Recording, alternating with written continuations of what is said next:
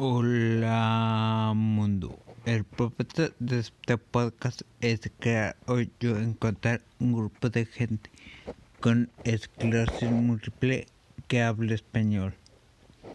Sobre los artículos he estado muy flojo, pero estos son uno sobre esclerosis múltiple y vacunas para el virus.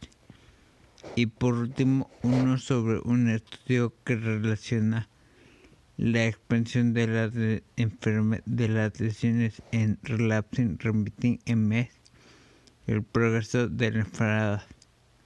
Y eso es todo. Les dije que eran poquitas.